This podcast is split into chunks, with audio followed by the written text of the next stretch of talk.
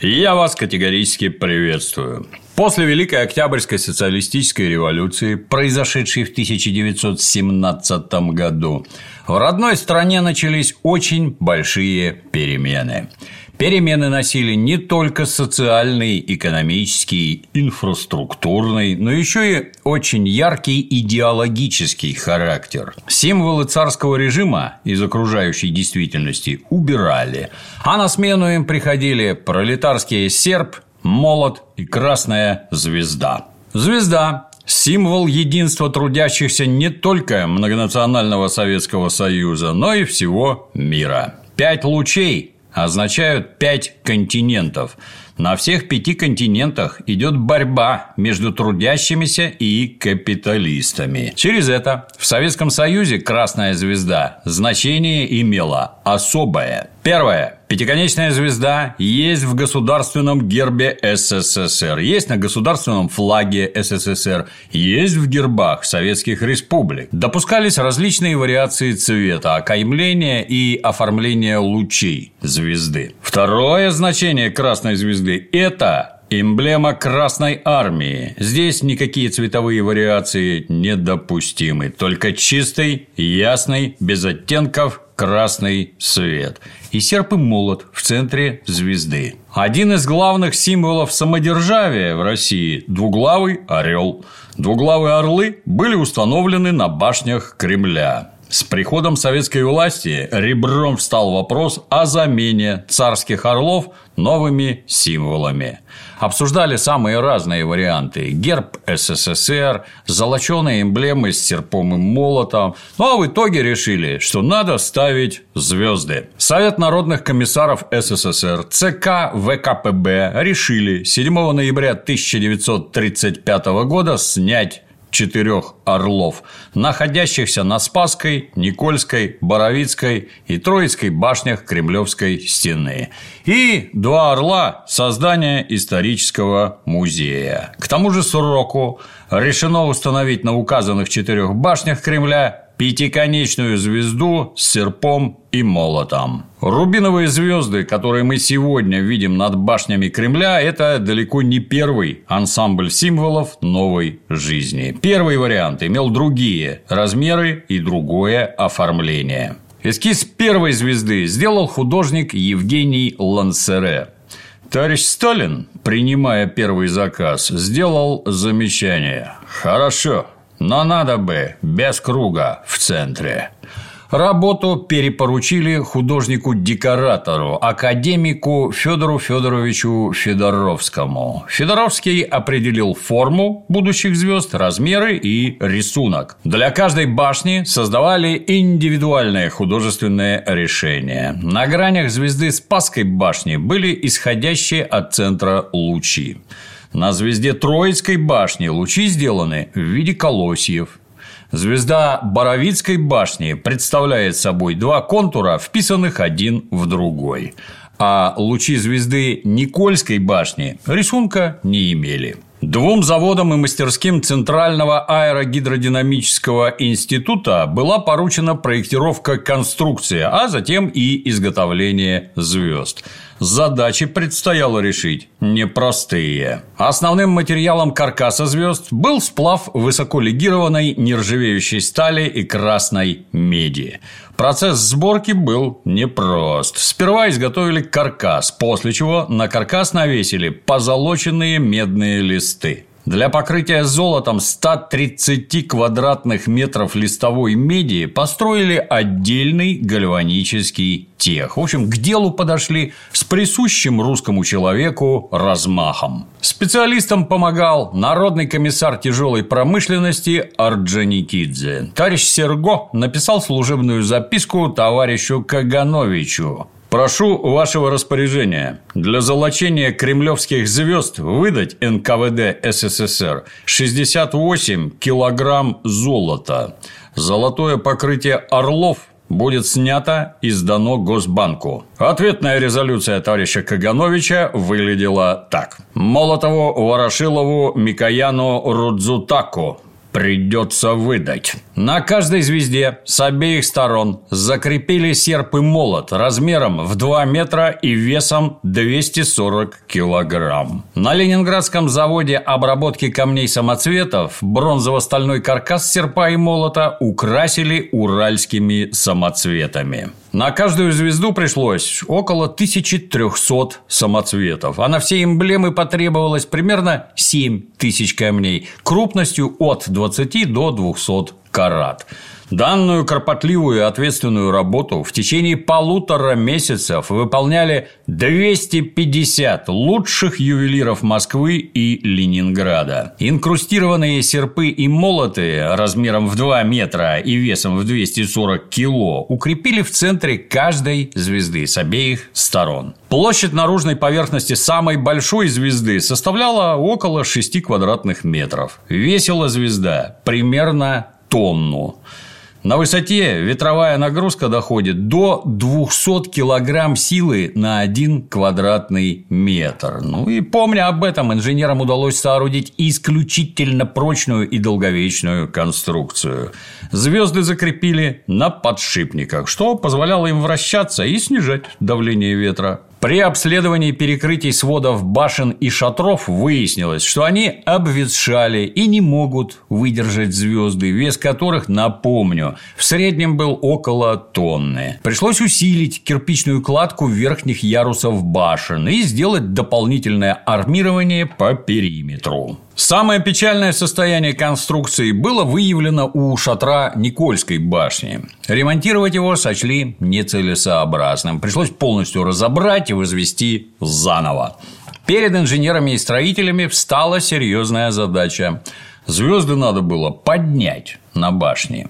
Самая низкая башня, Боровицкая, имеет высоту 52 метра, ну а самая высокая, Троицкая, 77 метров. А больших подъемных кранов в то время просто не было. Водрузили звезды на башне далеко не сразу. Сперва решили показать творение художников и инженеров москвичам. 23 октября 1935 года звезды доставили в Центральный парк культуры и отдыха имени Горького и установили на постаментах. Парк пришли сотни тысяч москвичей и гостей столицы. Всем хотелось посмотреть на уникальные звезды, о которых неоднократно писали в газетах. Кстати, снятых царских орлов выставили на обозрение там же. И выглядели орлы, надо признать, сильно скромней. Для установки звезд привлекли специалистов предприятия «Стальпроммеханизация». Инженеры спроектировали и построили специальные высотные краны, которые установили прямо на верхних ярусах башен через окна у основания шатров. 24 октября 1935 года на Спасской башне установили первую звезду. На следующий день пятиконечная звезда была установлена на шпиле Троицкой башни. 26 и 27 октября звезды засияли над Никольской и Боровицкой башнями. Монтажники настолько хорошо отработали технику подъема, что на установку каждой следующей звезды им потребовалось не более полутора часов. Газеты на перебой писали о славном трудовом подвиге советских рабочих, которые за такой короткий срок создали и установили настоящие произведения искусства. И вот звезды засияли над Москвой, но достаточно быстро проявились недостатки. Драгоценные камни, заполнявшие фигуры серпа и молота, потускнели. Сами звезды в приступе энтузиазма получились великоватые и по этой причине заметно выбивались из архитектурного ансамбля Кремля. И вот в мае 1937 года было принято решение установить новые рубиновые звезды, причем уже на пяти башнях. Пометуя предыдущий опыт над созданием новых звезд, работали специалисты 20 предприятий черной и цветной металлургии, машиностроительной, электротехнической и стекольной промышленности, научно-исследовательские и проектные институты. Руководство работами по изготовлению звезд было поручено Центральному научно-исследовательскому институту машиностроения и металлообработки. По новому проекту основой звезды должен был стать объемный каркас из высококачественной нержавеющей стали. Каждый луч представлял собой многогранную пирамиду. Основания пирамид были сварены в центре звезды. Каркас опирался на трубу, в которой располагались подшипники. Изготовили всю эту конструкцию на подмосковном заводе «Электросталь». Благодаря высокому качеству работ звезды, несмотря на вес в одну тонну, сравнительно легко поддаются ветру. Они всегда становятся против воздушного потока лобовой стороной. Такое конструкторское решение позволило уменьшить нагрузки на шпиль. Внешний контур и узоры звезд снова изготовили из позолоченной гальваническим методом меди.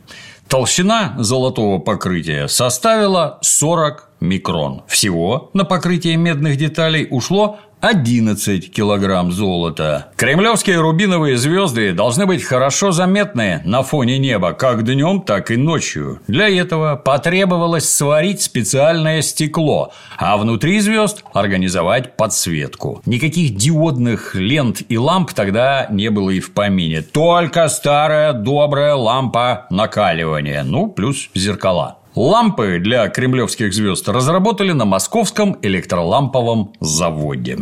Мощность трех на Спасской, Никольской и Троицкой башнях была по 5 тысяч ватт и 3700 на Боровицкой и Водовзводной.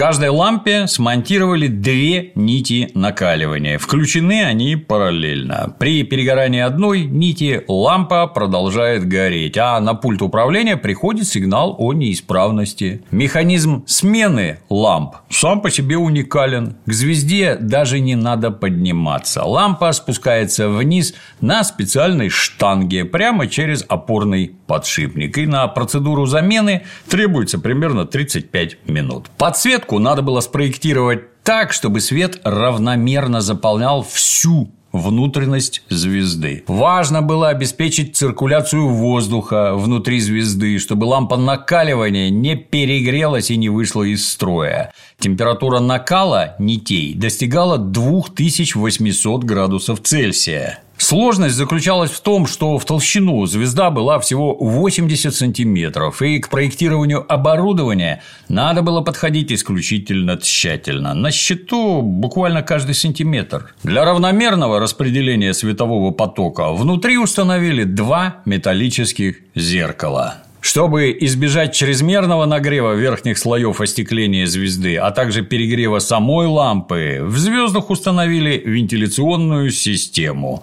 Ее разработали все те же инженеры ЦНИИ ТМАШ. Мощные вентиляторы в течение часа прогоняют через звезду 600 кубических метров хорошо очищенного от механических примесей и влаги воздуха. Производство стекла для звезд оказалось тоже задачей весьма непростой. Стекло должно было иметь разную плотность и пропускать только красные лучи определенной длины волны. Для остекления каркаса надо было изготовить 500 квадратных метров рубинового стекла. Рабочую задачу поставили Константиновскому стекольному заводу «Стройстекло». Рецепт рубинового стекла разработал специалист-стекольщик Никанор Илларионович Курочкин. Курочкин руководил варкой и обработкой материала. За высокие достижения в области стекольного производства Никанор Илларионович был удостоен сталинской премии. Курочкин предложил сделать остекление двойным. Внутреннюю поверхность изготовили из молочного стекла толщиной в 2 мм. Воздушный зазор между рубиновым и молочным стеклом составляет тоже 2 мм. Такая сложная конструкция нужна для того, чтобы рассеять свет внутри звезды, чтобы снаружи не было видно нитей накаливания. Молочное стекло необходимо еще и для того, чтобы днем рубиновое остекление не выглядело слишком темным. Новые звезды должны были украсить Кремль к 20-й годовщине Октябрьской революции. Монтаж первой звезды закончили в конце сентября 1937 года. Остальные звезды установили в октябре. А зажглись новые звезды над башнями Кремля 2 ноября 1937 года. Гасли звезды за всю свою историю всего два раза. Первый раз во время Великой Отечественной войны. Ярко сияющие в ночи звезды пришлось погасить. Никто не собирался давать немцам такой ориентир для бомбежек. Затем на звезды накинули защитные чехлы. Но по распоряжению товарища Сталина звезды, как яркий символ советской власти, открыли и включили на время военного парада 7 ноября 1941 года. Несмотря на все меры защиты, во время бомбежек стекла на звездах были повреждены.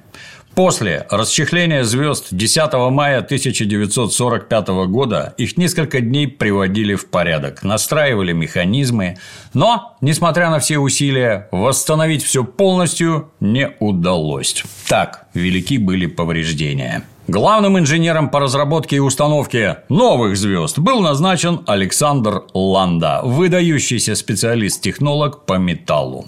В годы Великой Отечественной он был главным металлургом наркомата боеприпасов. В 1943-м удостоен Сталинской премии за разработку нового метода производства боеприпасов, значительно ускоряющего процесс производства. С ноября 44 по январь 48 работал директором Московского механического института боеприпасов.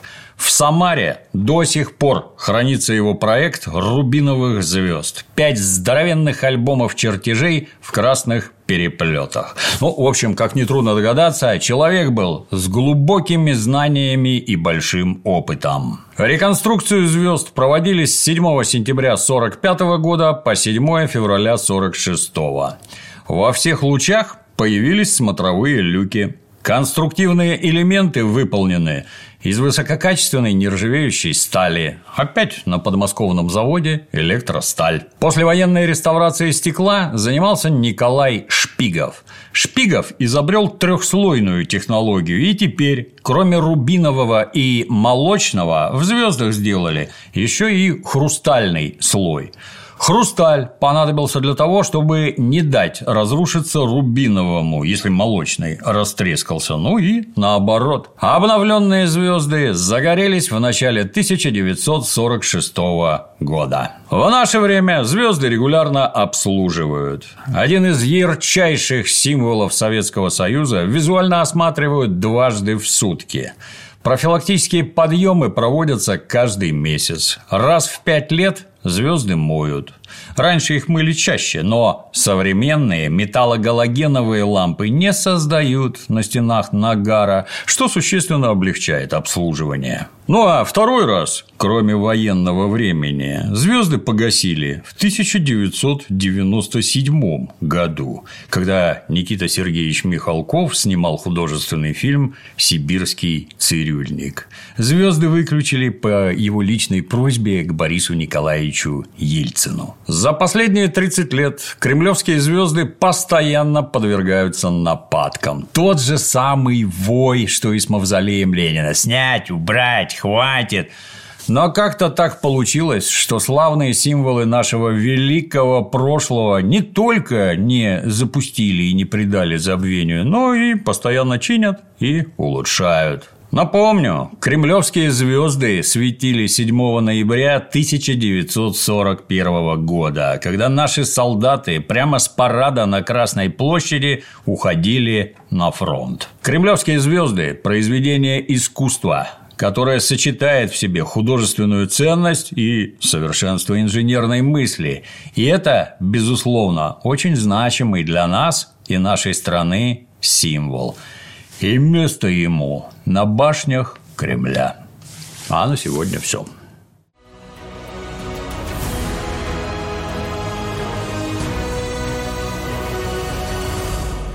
Меня зовут Алена Адамсон. Сейчас я проживаю в городе Санкт-Петербурге, но до этого вела свою волонтерскую деятельность в Мурманской области.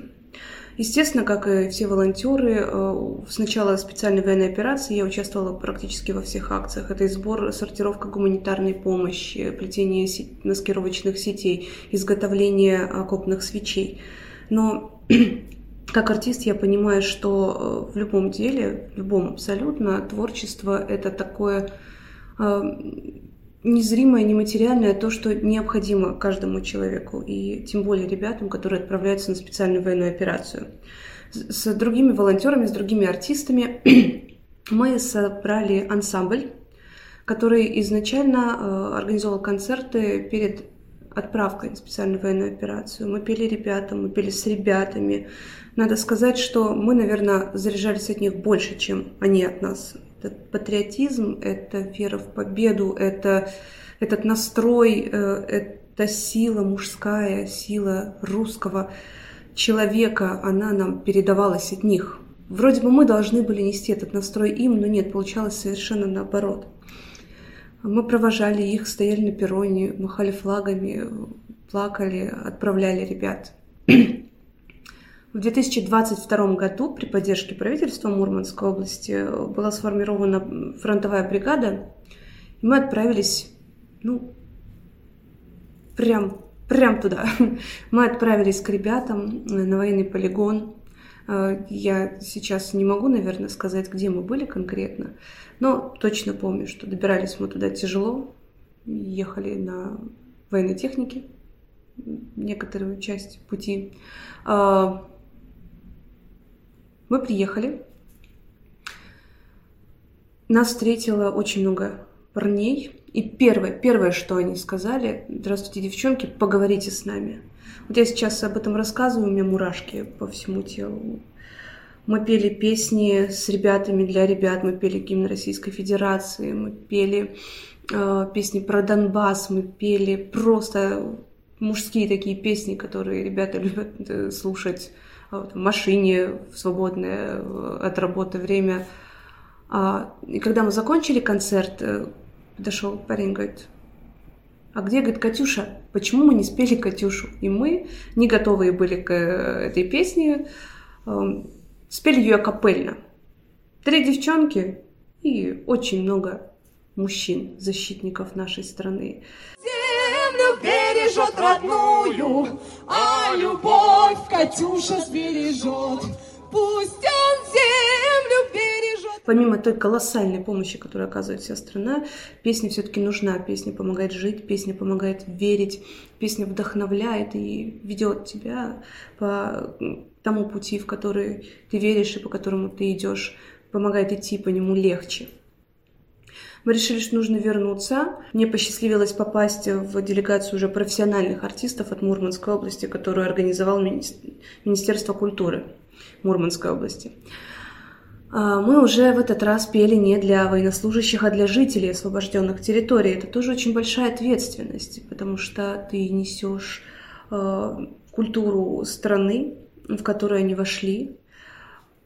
Надо сказать, что многие относились с опаской к этому концерту. Перед концертом мы раздавали флаги Российской Федерации, и кто-то очень радостно, очень радостно их брал и принимал, кто-то опасался – их можно понять, конечно, но наша самая главная была миссия в чем? В том, что мы несем э, добро, э, мы несем культуру великой страны, мы э, идем к нашим людям, мы поем наши песни, и мы одна большая семья, одна большая страна.